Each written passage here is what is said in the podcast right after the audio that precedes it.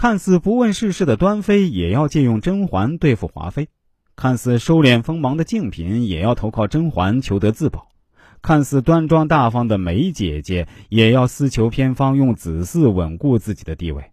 可是很少观众有人诟病他们的心机，因为啊，即便身在冷宫，他们也有自己的道德底线，不会用别人的血来暖自己。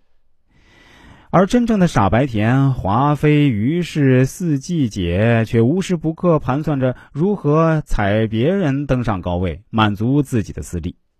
心机犹如盾牌，能为自己求得生存；而道德如同长矛，稍有放纵就会刺伤他人。纯儿究竟是哪一种呢？其实啊，让他被盖上真绿茶的章，无非是两件事儿：搬家碎玉轩和寝衣事件。此时的安陵容和纯儿身处环环经纪公司，是环老板手下的左膀右臂。跟老板住一个寝室，这种套近乎的好事儿，哪个员工不想做？按理说，先上位的安陵容比纯儿更有机会抢得先机。可为何这样的机会最终落入了纯儿手里呢？不是纯儿太心机，而是安妹妹太矫情。明明是靠着甄嬛的举荐上位，却愣是要立平起平坐的人设。明明也是需要跟甄嬛抱团顾宠，却偏想在宴会上一枝独秀。比起纯儿为甄嬛当众怼富察贵人的直爽，安妹妹这欲拒还迎的姐妹情中夹杂着太多的攀比、不甘和自卑，生生断送了在甄嬛最需要的时刻与她成为至交姐妹的好机会。纯儿说：“我和管姐更爱热闹，所以更合得来。”这何尝不是一句实话呢？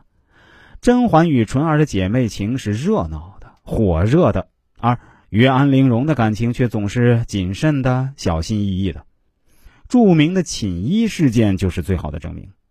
如果安妹妹是小编，当天紫禁城热搜榜上恐怕会挂上这样一条信息啊：“心机小妹拉踩柔弱姐姐，讽刺挖苦求上位。”但如果站在甄嬛的视角来描述整个事件，恐怕只能说是莽撞小妹误惹敏感姐姐，嬛嬛左右为难。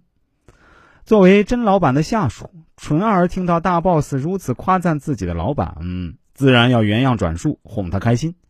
结果却无意中得罪了同事安姐姐。有人说纯儿是故意为之，可是啊，安陵容不知道二龙抢珠是管姐做的。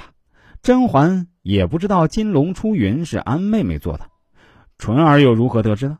被自己拿来做对比是安陵容的作品呢？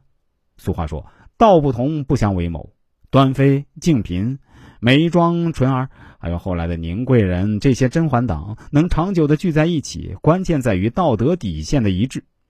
以纯儿对甄嬛的了解，如若真有害人之心，自该在华妃身上下功夫。而不会跟一个恩宠不如自己的安陵容较劲。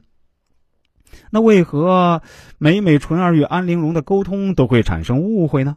无非是性格使然，一个口无遮拦，想到什么便说什么；一个七窍玲珑，心听到什么都要思量百遍。